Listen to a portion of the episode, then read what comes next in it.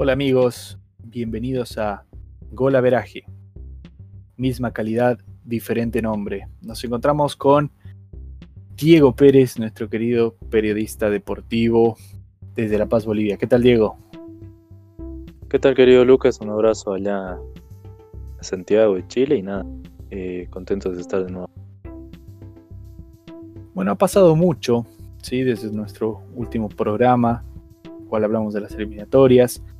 Han sucedido partidos de selección, precisamente de la UEFA Nations League, en los cuales eh, a destacar, claro, tenemos el partido de Inglaterra-Islandia, que pudieron seguirlo por eh, nuestras redes sociales. Un partido reñido, un partido que se le complicó a Inglaterra, termina ganándolo por un penal ejecutado por Sterling a los 92 minutos. Y claro, eh, Islandia tuvo la oportunidad para empatarlo, pero no, no concretó el penal que se fue por encima del travesaño. ¿Qué tal el partido, Diego? Bueno, Lucas, eh, fue un partido que tuvimos la oportunidad de verlo. Eh, nos gustó mucho. Realmente, eh, más allá de, ciertas limitaciones que se están dando justamente por este tema de la pandemia, son partidos de alto ruedo, no dejan de serlo. Concretamente, creo que Inglaterra jugó un partido modesto, con todas las estrellas que tiene y además, muy aparte de ello, tratándose entre comillas de Islandia y creo que Islandia mereció más. Es cierto que al fallar el penal le concedes los, los, tres puntos a cuadro inglés, pero de alguna u otra forma eh, creo que hizo un buen partido y mereció más. Y quiero decir que a Inglaterra le falta un poco más, eh, pues eso sale ganando. Sí, precisamente otro de los partidos que se están viviendo y pueden seguir a través de nuestras redes sociales eh, es el de Portugal frente a Croacia para recordarles en Instagram, gol-averaje, en Twitter, gol averaje y en Facebook, gol averaje.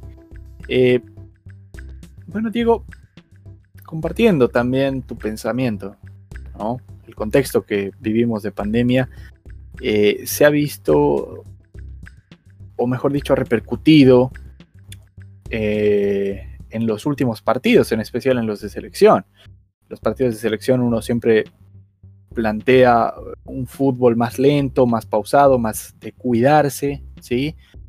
Y bueno, lo que veíamos precisamente, eh, perdón, lo que veíamos precisamente de, del, eh, encuentro frente a España y Alemania era eso, ¿no? Un partido lentito, que se concreta en un punto y que bueno, al minuto 95 termina empatándolo España.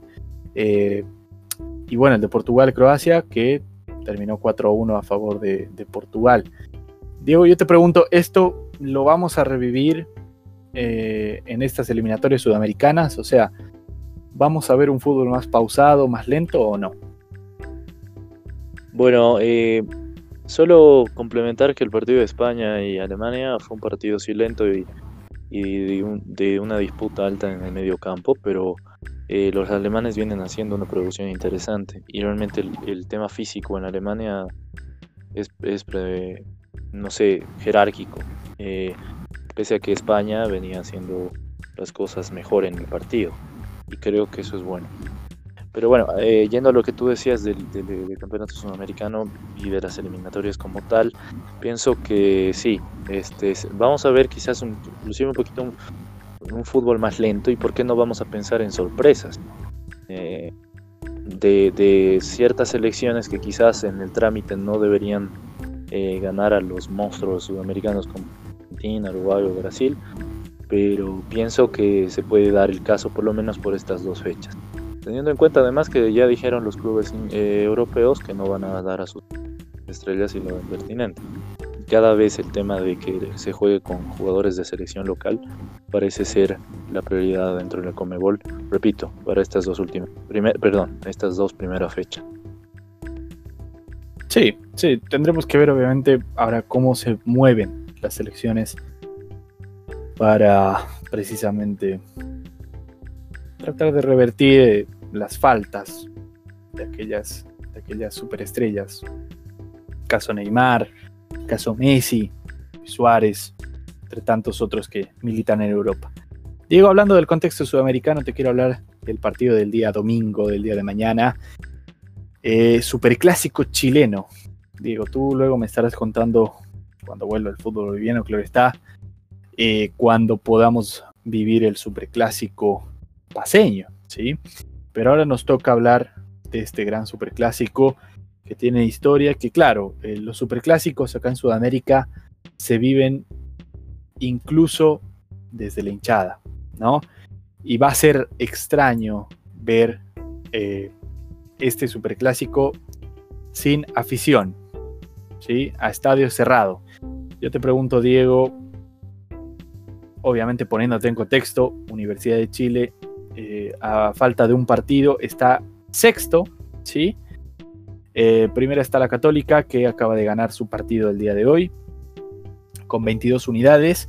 Pero ojo, si la Universidad de Chile logra ganarle a, Colo Colo, se pondría en tercera posición eh, con 18 puntos. Por otro lado, Colo Colo que no vive un buen momento, ¿sí? la Universidad de Chile eh, está invicta luego de perder solo un partido de eh, los siete que jugó, o de los ocho, perdón, que jugó. Colo Colo, su contraparte, perdió cinco partidos de los ocho que jugó, solo ganó dos eh, y precisamente volvió de la pandemia para perder. ¿sí? Eh, muchos consideran que aquella derrota en el Monumental fue un verdadero fracaso porque Colo Colo empezó ganando, se cayó y terminó perdiendo el encuentro. Por otro lado, Colo Colo en su partido vuelta de la pandemia empezó ganando 2-0 y eh, lo terminó también entregando para empatar 2 2. Los dos equipos demuestran que eh, la pandemia les afectó físicamente y parece ser que eh, el que se equivoque menos va a ser el que, el que triunfe más. Para ti, Diego, ¿cómo ves eh, este partido? Bueno, el Colo Colo llega en tercer puesto, como tú mismo lo dices, Lucas, mm, realmente con una producción baja desde que se volvió por este tema de la pandemia. Y el, el la U de Chile viene haciendo las cosas bien en la lógica, quizás deberíamos pensar que la U de Chile tenga que ganar el partido. Pero como vos bien lo decías, eh, son clásicos y aquí no interesa quién viene mal, quién viene bien. Eh, el hecho es ganar el partido. Porque no solo son tres puntos, sino ganarle a tu clásico rival es algo, creo, extra.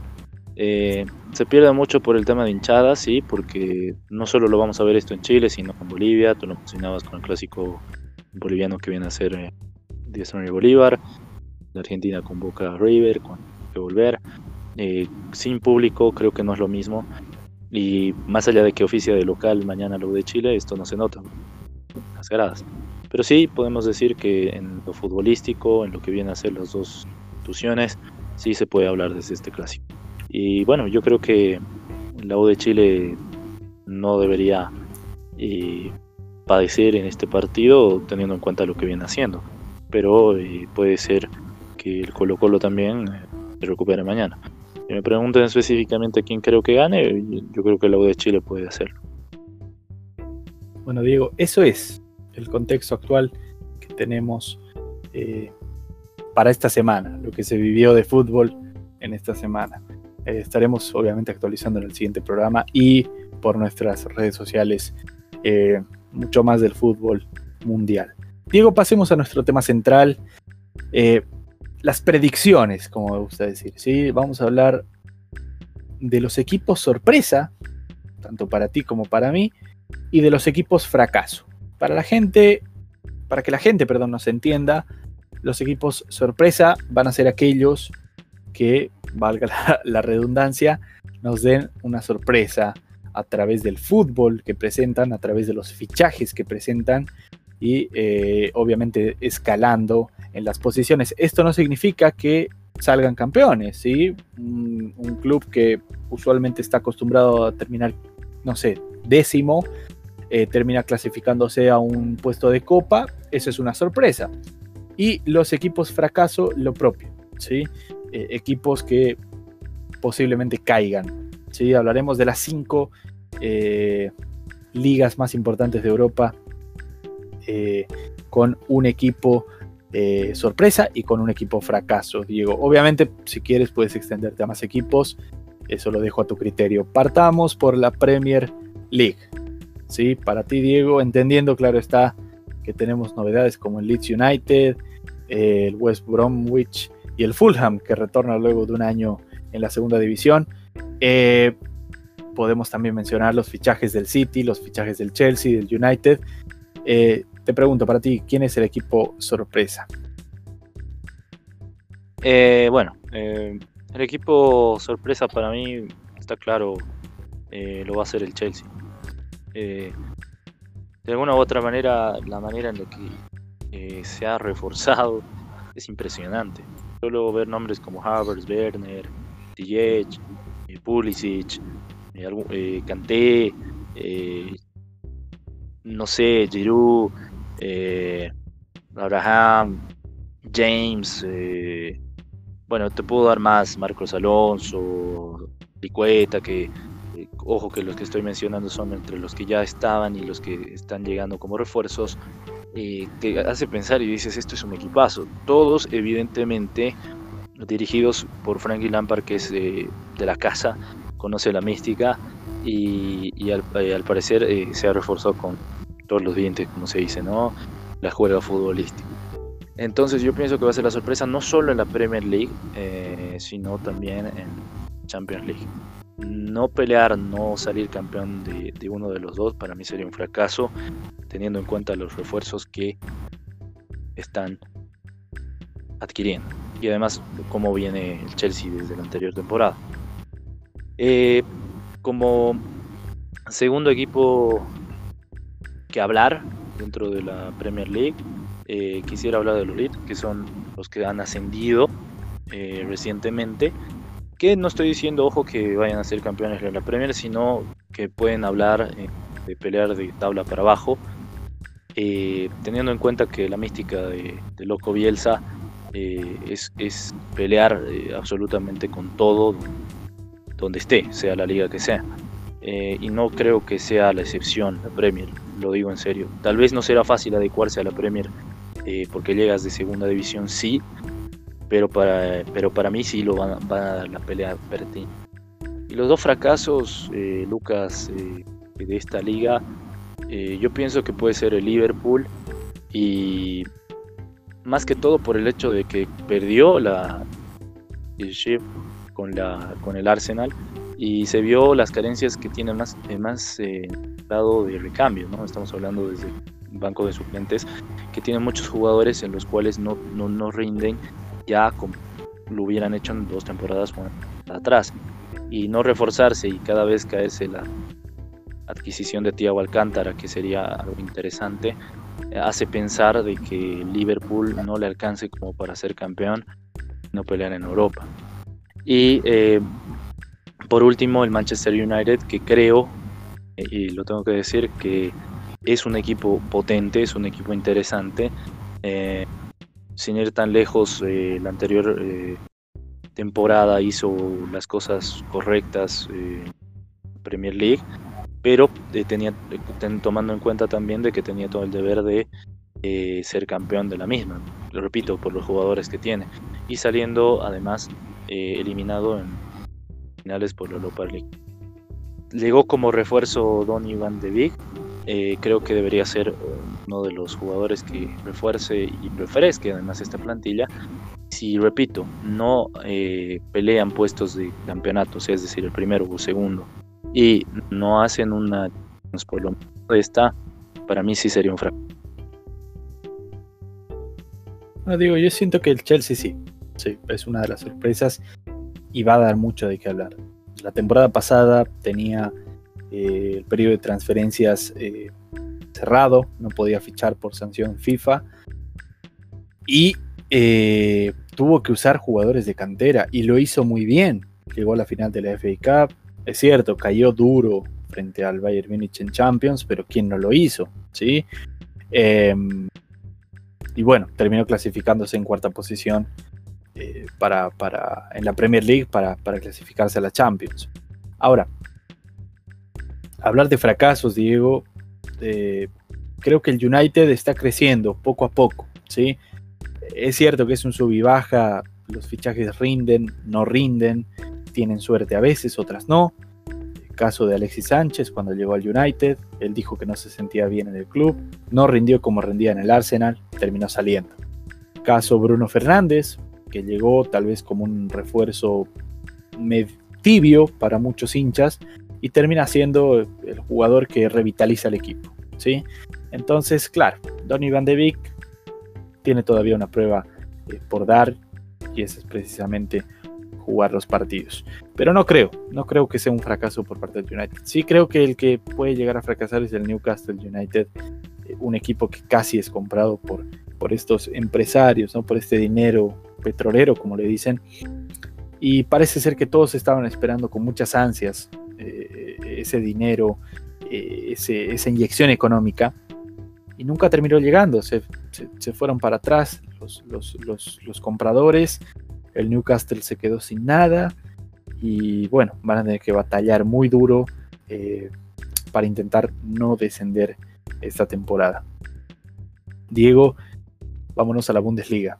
Sí, la Bundesliga, entendamos que la Bundesliga tiene un dominio por, por parte del Bayern Múnich. El Bayern Múnich no baja los brazos, sino que se refuerza el doble.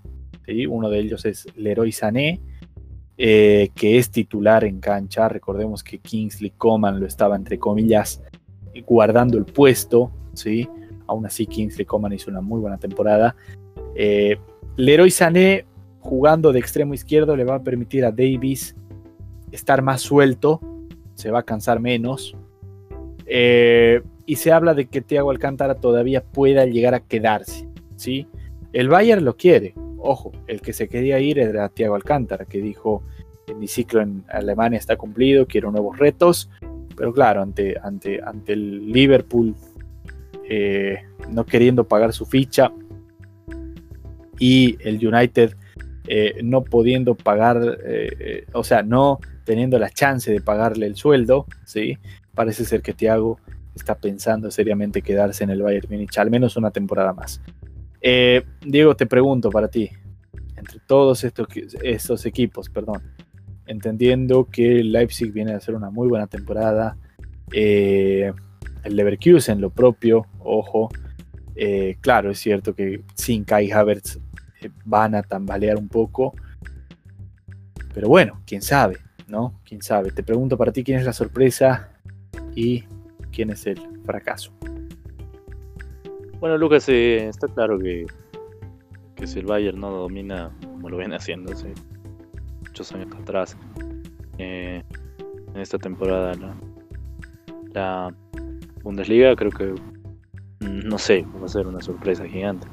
No solo por lo que viene haciendo en Europa, que es la Champions tal, sino también eh, la producción que tuvo eh, post pandemia en la liga. Eh, viendo a los que pueden ser la sorpresa, yo creo que el Borussia Dortmund eh, puede hacer una sorpresa teniendo en cuenta que tiene jugadores jóvenes, muchos de ellos refuerzos de cantera, pero también te puedo garantizar, y eso te puedo decir, que si esto no es contraproducente en el sentido de lo que es la experiencia, puede, puede, puede quitarle ese dominio al Bayern en la liga. Eh, yo lo veo que es el único que puede hacer. La verdad, lo digo en serio. El Leverkusen, eh, para mí, mm, está entre un 50-50. Que si bien viene haciendo interesantes, eh, para mí le voy a poner el asterisco de entre el fracaso y entre el que dé la sorpresa de por lo menos salir segundo o tercero. Y el Leipzig creo que es el equipo también que puede dar una sorpresa al Bayern de Múnich. Recordemos que eh, viene haciendo las cosas bien hace dos temporadas atrás. Lo segundo, eh, como su máxima expresión en la liga y eh, no hasta hace poco jugándose de Champions.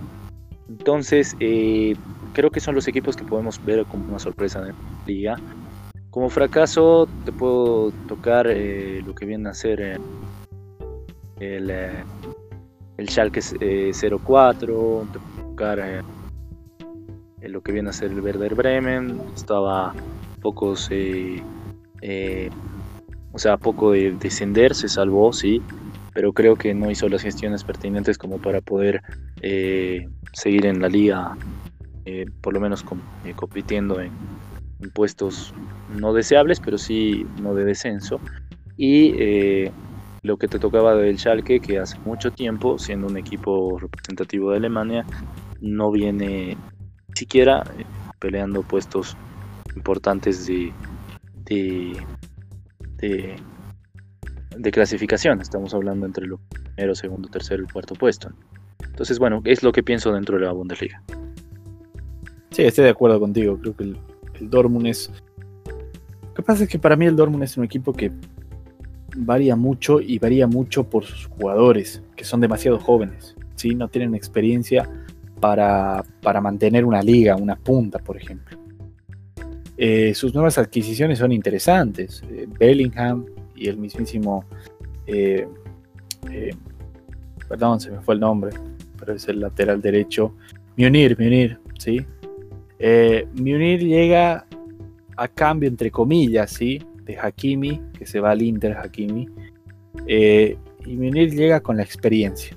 No juega igual que Hakimi porque juega más atrás, es, más conservador, pero viene con la experiencia y tal vez eso le sirva al Borussia Esperemos que le vaya bien al Dortmund, por lo menos yo espero eso.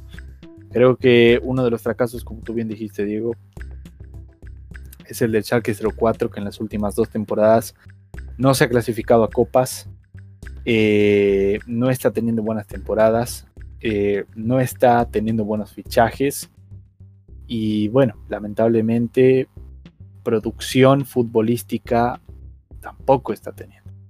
Así que tiene que cuidarse el Schalke 04 de no convertirse en un equipo de media tabla. Eh, entendiendo, claro está, que ya hay competidores más fuertes. caso del mismo Leipzig, ¿no? Un equipo que sorprendió a todos y que vino a quitarle, entre comillas, vino a quitarle un cupo eh, eh, a la Bundesliga, a, los grandes, ¿no? Y claro, ahora el Leipzig está tranquilo en tercero, cuarto, segundo lugar, pero el que antes estaba en esa posición está sufriendo. Y parece ser que ese es el caso del, del Schalke. Veremos qué es lo que termina sucediendo con la Bundesliga.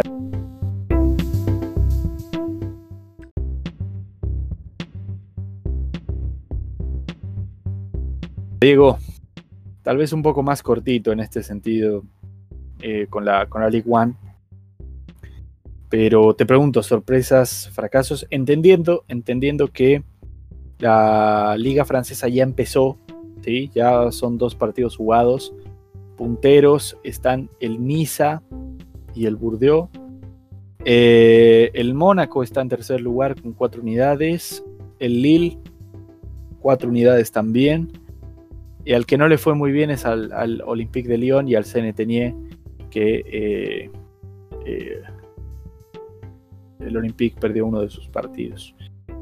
El Olympique de Marsella lo ganó, ¿sí? tiene un partido jugado, eh, uno ganado, así que está bien. Y bueno, el Paris Saint Germain todavía no juega, pero no podríamos decir que es una sorpresa que ganaran la liga o que terminaran dentro del top 3, porque esa ya es la rutina del PSG. Así que digo, eh, sorpresas, fracasos. Bueno, Lucas, creo que en tema de, sorpresa como tal, el único que puede dar es el Olympique de Marseille. Teniendo en cuenta lo que hizo la temporada pasada y que de alguna u otra forma mantiene su base y su ritmo futbolístico, más allá de que es medio impreciso en algunas ocasiones, porque pierde partidos quizás eh, que son innecesarios con rivales que eh, no sé, el por ejemplo, eh, o puedo tocar el Molil, que no sé, no, quizás no andan en el mismo ritmo, del Olympique, pero que los pierde y, es una oportunidad para el París de dominar en, Francia. Y bueno, lo que viene a ser eh, específicamente este el factor de fracaso, yo lo veo más que todo a Lyon, que no ha renovado, que va perdiendo, ojo, en sesiones y es que se ratifica eh, jugadores importantes del equipo. Eh, Depay es un negociación con el Barça. Y si pasa esto, eh, creo que va a perder mucho y va a ser un equipo lamentablemente, aparte de no estar clasificado actualidad a ningún campeón a nivel Europa, pelee los puestos de abajo. Sí, estoy de acuerdo contigo en que el Olympique de Marsella es, puede, puede, puede llegar a ser la sorpresa. Recordemos que es el equipo con más historia en Francia, entendiendo que la actualidad ha bajado mucho su nivel y quiere recuperar ese nivel. ¿sí? Quiere jugarle de igual a igual al, Paris Saint Germain. Eh, respecto al Olympique de Lyon, sí y no. El problema del. perdón, me rayé. El problema de eh, Rudy García, que es el entrenador del club, es que su, estrategia, ¿sí? Se basa al resultado. Si no está ganando Rudy García el partido, es muy difícil que el Lyon pueda eh, eh, jugar al fútbol que usualmente juega, que es un fútbol de yo controlo el partido, yo controlo los tiempos y yo veo cuando te hago la contra para hacerte otro gol, que es lo que vimos frente al City. Pero por ejemplo, frente al Bayern Múnich, por dar un ejemplo nomás, contra el Bayern Múnich, eh, empezaron perdiendo y se desesperaron, ya no tenían un libreto. Y esto se puede dar, se puede dar en la, en la liga francesa y el Lyon puede caer fácil. ¿sí? Bueno, terminemos, terminaremos viendo qué es lo que ocurre con estos clubes que quieren de alguna vez, de una vez por todas, quitarle el liderato al Paris Saint Germain. Vámonos, Diego, a tal vez una de las ligas que quiere no, quiere recuperar su mística, ¿sí? Quiere recuperar esa competitividad que tenía. Hablemos de la liga italiana, la Serie A, con una Juventus que gana por novena vez consecutiva el Scudetto. Es cierto, el Inter se quedó a un punto, pero no me importa si es un punto eh, o si son 20 puntos, no ganaste la liga. Eh, Diego, entendiendo también lo que ha hecho el Atalanta la temporada pasada, los refuerzos que ha tenido el Inter, si bien no le alcanzó ni para Liga ni para Europa League, eh, parece ser que quieren ahora más, ¿no? Quieren ir a por más, están con rabia. Eh, el Milán, unos refuerzos brillantes, Slatan que se, que se planta como el centro del equipo, él mismo lo dijo, me siento cómodo en el Milán, el Milán es mi casa, eh, es el único club en el cual siento que, de verdad estoy feliz. Eh, lo, que ha hecho el Napoli, Gennaro Gattuso, tratando de revitalizar este club, que ojo, le peleó la punta eh, hace tres años ya, pero bueno, le peleó la punta la Juve y lo propio con la Roma, ¿no? para ti, Diego, sorpresas y fracasos. Bueno, hablar de la Juve es como hablar de, del París en Francia, salvaguardando la diferencia que en los últimos hecho más parejo, eso sí, en la liga italiana, Scudetto. Si bien evidentemente eh, lo termina ganando la Juve, eh, no es por diferencias grandes, recordemos que el anterior fue por un punto con el Inter. Eh, la verdad, para mí la sorpresa está clara y puede ser el Milán. muchos me dirán, Diego, estás y no sé, estás eh, quizás eh, exagerando, pero pienso que si la renovación es correcta en esta, situación, yo lo pienso que es así, que ya hay un equipo, un esquema de juego que además va a jugar Europa y lo va a hacer un poco más potente, me refiero a Europa League, em, creo que puede ser un equipo que le pueda dar pelea a, a la Juve. Eh, no me animo a decir si ser campeón de la liga, pero tal vez sí pelear puestos de segundo o tercer puesto. Eh, pensar en el equipo campeón, eh, yo creo que el Inter puede llegar a ser y puede ser un equipo real que le pueda dar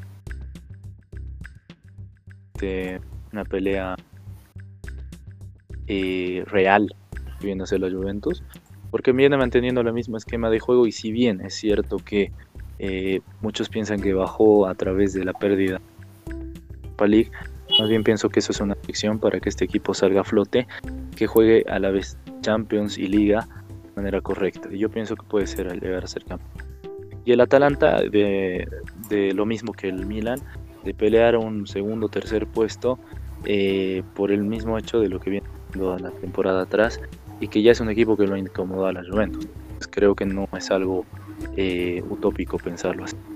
En un fracaso pienso que puede ser la Lazio que juega este Champions League y el problema de eso eh, es el hecho de que de alguna u otra manera va a pelear y va a tener dos, dos, competiciones que son mal que bien complicadas. La Serie A, que tiene su, su, complejidad, y la Champions League, que está por demás decir cuál es el problema. Si se va a dedicar específicamente a un torneo, pienso que no va a jugar el otro de manera regular. Y tal vez la Lazio quiera sorprender en la Champions League, y por eso lo tomo como un fracaso, al menos en la Liga, la Serie A, porque no tiene una plantilla para estar jugando las dos, y puede ser que se deja. De acuerdo contigo, Diego. Eh, para mí el Milan sí. Ojo, en los últimos cinco años el Milan se ha alternado entre el quinto y el sexto lugar. Su peor lugar fue el 2015 en décimo, ¿sí? Estoy de acuerdo contigo en que si el Milan trabaja muy bien eh, los fichajes que, ha adquirido, entre ellos eh, Brahim, del Real Madrid, que viene a ser campeón de la liga. Eh, los, los, los, ¿cómo decirlo? A ver, los maneja bien y, forma un equipo competitivo, entendiendo que el Milan juega la Europa League, pero casi nunca le presta demasiada atención a la Europa League, siempre quiere apuntar más a, recuperar puestos en Serie A. Eh, yo creo que puede pelear un tercer y segundo lugar. El Milan. ¿sí? jugando de manera regular eh, durante toda la campaña. El Inter, ¿sí? que era un equipo que eh, usualmente terminaba cuarto, quinto, ha recuperado fútbol y ha recuperado puntos con, con Antonio Conte. El problema es que Conte parece ser que no, todavía no, no está cómodo con el equipo. Y por eso el fracaso en Europa League y por eso el fracaso en la Serie A. Y uno dice, bueno, pero ¿cómo va a ser un fracaso el de la Serie A? Porque te repito, Conté llegó para ganar la liga. Y Conté estaba puntero hasta la fecha 20, creo. ¿Sí? Y de ahí es donde se cae. Donde se cae la Juventus recupera puntos. Entonces creo que ahí está la Serie A. Ahí está, está muy peleada. Eh, la Juventus, es cierto, se revitaliza con Pirlo eh, Ronaldo, que, obviamente siempre es un, factor determinante. Eh, jugadores como Arthur que llegan para, revitalizar al equipo de igual forma. Para mí la Juventus vive lo que vivió, entre comillas, el Barcelona, obviamente en una escala menor, ¿sí?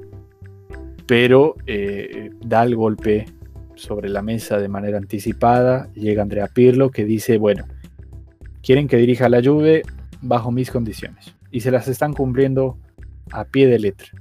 Así que bueno, respecto a la Lazio, sí, estoy de acuerdo. La Lazio va a tener que, eh, de hecho, ya, ya tiene dos, fichajes nuevos. Lamentablemente no, no, tenemos la información de quiénes son, pero, ya tiene dos fichajes nuevos. Eh, de cara a lo que va a ser en Champions, eh, tratando obviamente de clasificarse a los octavos y aún así pelear mano a mano el Scudetto. Así que veremos, veremos qué es lo que ocurre, cuáles son las novedades eh, a futuro de la Serie A. Y Diego, pasemos obviamente al, a la última liga, la Liga Española. Una liga que para muchos es, una liga mala, es una liga aburrida, para otros es una liga entretenida, es una liga fuerte. Yo lo dije en un programa anterior, para mí los clubes de la Liga Española son fuertes, hablando del Real Madrid, Barcelona, Atlético Madrid, incluso el Sevilla, ¿por qué no? Pero el problema de eh, estos, esta liga es que del décimo para abajo no hay competitividad. ¿sí? Y parece ser así. Te voy a preguntar, Diego, por un caso puntual, el Club Barcelona. Eh, en una palabra, fracaso o sorpresa, entendiendo que llega un nuevo entrenador, que da un golpe en la mesa, que dice quiero a estos jugadores fuera, quiero a estos jugadores dentro, entre ellos estarían Wijnaldum y Memphis Depay, como lo íbamos comentando, que ya están a un paso de fichar por el Barcelona. Eh, más allá de eso, la permanencia de Messi en el club. Y bueno, ¿no? El hambre de querer decir, bueno, somos el Barcelona y, no hay crisis que nos detenga. Para ti, Diego, el Barcelona en esta temporada, sorpresa o fracaso. Bueno, para mí va a ser sorpresa, Lucas, dentro de lo que viene a ser eh, la Liga Española. ¿no? Eh, recordemos que por lo mismo que tú decías, la Liga Española eh, viene a ser una de las ligas sí representativas por los equipos que tiene, pero no así por los equipos que están en su totalidad representando a dicha liga. Y creo que esto puede ser una ventaja para el Barcelona desde el momento que necesita por lo menos cinco partidos para adecuarse eh, con la plantilla misma, ¿no? que va a ser obviamente nueva. Eh, y de ahí yo creo que para mí de la liga y la Copa España puede alcanzar. Eh, pensando en Europa, pensando en lo que es la UEFA, yo te soy bien, bien sincero, dependerá mucho, mucho, mucho de lo que tenga que hacer Kuman y Messi. Son dos pilares fundamentales que si se adecúan a lo que va a ser este nuevo equipo, podemos pensar, ¿por qué no en una final de Champions? Eh, no me animo a decir eh, ser campeones, pero sí pensar en una final, en algo máximo. Estoy hablando en algo máximo. Eh, pensar que el Barcelona pase cuartos de final o semifinales sí será un logro. Y es lo que te puedo decir a nivel europeo. Lo que viene a ser lo, la sorpresa eh, como tal, para mí será dentro de la Champions League y no hacia la liga. Diego, para la liga, ya de un modo más macro, eh, para ti, sorpresas y fracasos. Bueno, lo que viene a ser la sorpresa para mí es el eh, Real Betis, con el refuerzo de Claudio Bravo en su, en su portería. Recordemos que Pellegrini fue un, pedido, fue un pedido explícito de Pellegrini, Claudio Bravo. Eh, y esto es algo que para mí eh, tiene mucho sentido. Eh, Claudio Bravo, si bien muchos dicen que su, su, juego, su, su, nivel lo bajó en, en Inglaterra, creo que conoce muy bien la liga española gracias al Barcelona y fue de hecho donde jugó más. entonces creo que no sería sorpresa para él jugar esta liga eh, teniendo en cuenta que además de ello eh, viene con un técnico que, es ganador y que quiere hacer bien las cosas dentro de lo que es la Liga Española. Entonces, eh, si le sumas a jugadores como Bartra, Tello, Joaquín, este, son jugadores que están haciendo bien las cosas en el Betis, que por lo menos yo lo veo un equipo que puede estar peleando el quinto puesto, ¿por qué no el cuarto? Si hace las cosas correctas. Eh, y le voy a adherir al Sevilla porque eh, creo que ahí por cuestión lógica entraría el Atlético Madrid porque el Cholo cada año hace las cosas creo de manera correcta dentro del equipo colchonero pero meto al Sevilla porque hizo las cosas eh, bien en la anterior temporada especialmente saliendo campeón de la Europa League y porque Lopetegui le da una nueva esencia al Sevilla y creo que con la llegada de Rakitic le da una. lo alimenta el mediocampo. Un mediocampo que ya estaba alimentado por Vanega, que ya estaba eh, por Lucas Ocampos, pero creo que con la llegada de Rakitic puede hacer las cosas más eh, transversales e interesantes. Y por último, fracaso, creo dos equipos. El primero, el Real Madrid, lo considero no en la liga, porque en la liga siempre la pelea, y eso está clarísimo, juegue o mal o bien. Eh, pero sí lo voy a considerar en Europa. Creo que el Madrid, en actualidad, no lo veo campeón de Europa. Eh, para el Madrid, recordemos que no salí campeón. Estoy hablando de no salir campeón en Europa, o sea, en Champions, es un fracaso. Y para mí, eh, será otro año más que se dará de esta manera, debido a que muchos jugadores en la actualidad, si bien son parte del equipo que si dan eh, a conformar en su nueva estructura, no los veo con la misma jerarquía. Y dependerá mucho igual de un Hazard que quiera aparecer, que quiera ser protagonista. Yo la verdad no lo veo desde ese Y el Osasuna que la anterior temporada este, tuvo por descender.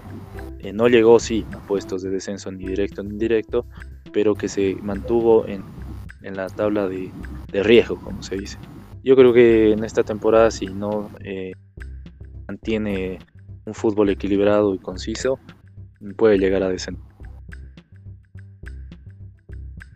Bueno, Diego, estoy de acuerdo contigo respecto al Sevilla. Es, un equipo que, bueno, se refuerza con Rakitic, trae otros jugadores, quiere mantener por lo menos por una temporada más a Reguilón, que estaba en préstamo. Eh, el mismo Campos, que, recupera su nivel en el equipo eh, sevillano. Y bueno, algunas sorpresas como el mismo Luke de Jong, ¿no? que, fue vital en, la Europa League. Ahora, em, para mí, posibles fracasos los puede tener el Valencia, entendiendo que ha perdido mucho fútbol y que el problema en el vestuario se ha hecho un poco más eh, agudo, ¿sí?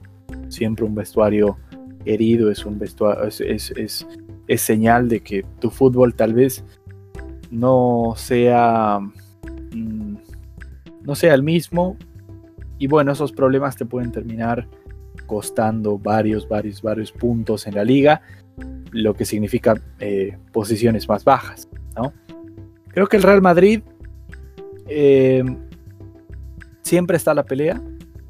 Creo que la ausencia de Cristiano Ronaldo no se ha notado como, como, como pensábamos que se iba a notar. Eden Hazard eh, vivió la lesión de, de, unos cuatro meses, un poco más, que lo dejó fuera de las canchas. Y creo que eso significa que el Real Madrid todavía no tiene a Eden Hazard como jugador. ¿sí?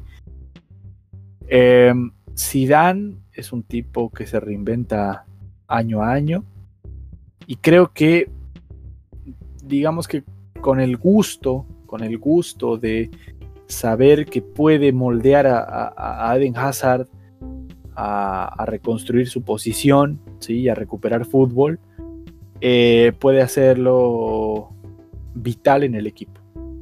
Y, eso todavía no lo hemos visto. Por eso te digo, es como una carta bajo la manga que tiene el Real Madrid. Por parte del Barcelona, eh, creo que pensar en una final de Champions, yo la encuentro ya como un sueño casi. Siento, yo personalmente siento que superar los cuartos de final de Champions ya sería un logro. ¿sí? Yo desde ahí ya les aplaudiría al Barcelona y les diría, bueno, no se notó la crisis, ¿sí? Eh,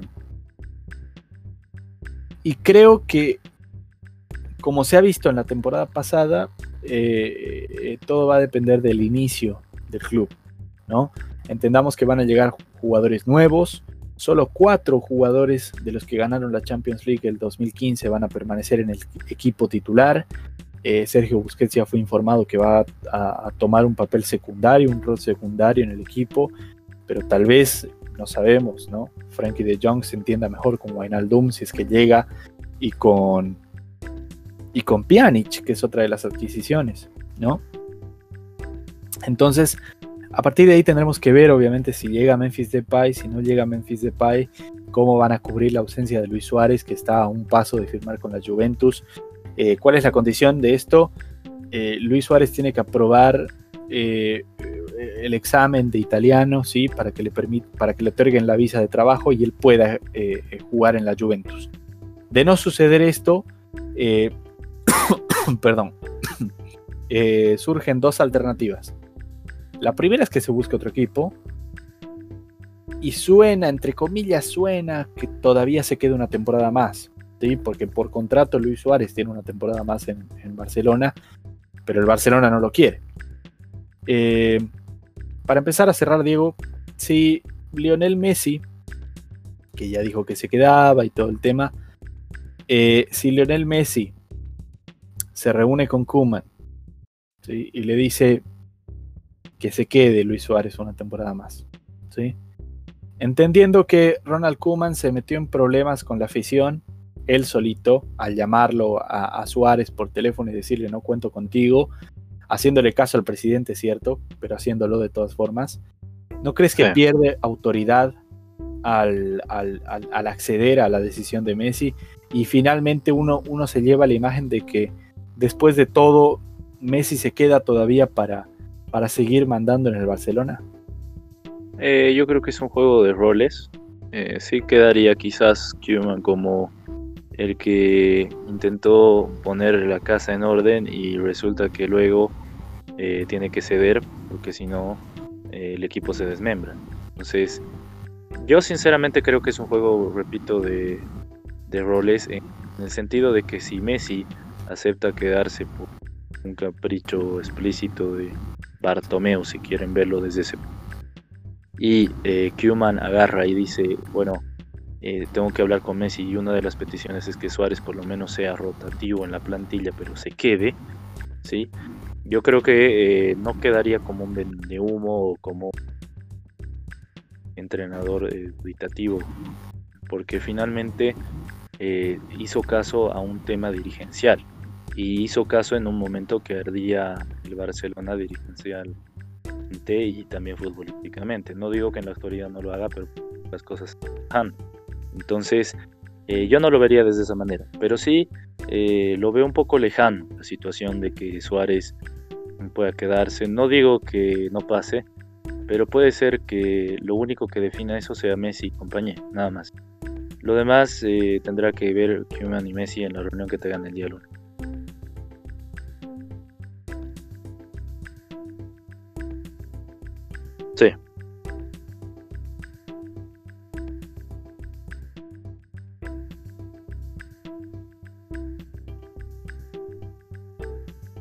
Lo veo campeón o segundo, los dos.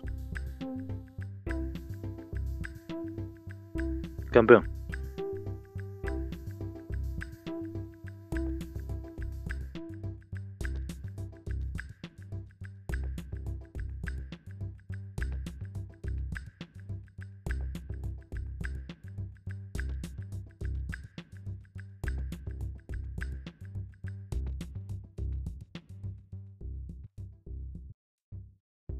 Es así, querido Lucas, vamos a estar llenos de fútbol, eh, por lo menos hasta el mes de diciembre y más todavía, porque el fútbol europeo va para mayo. En cuanto a lo que es el fútbol sudamericano, sí, vamos a estar hasta fin de año y eso es bueno, retomando algunas ligas y la Copa Libertadores y las historias. Así que nada, un gusto estar de nuevo en el programa, no se olviden seguirnos en nuestras redes sociales eh, y nada, es un gusto estar contigo, querido Lucas.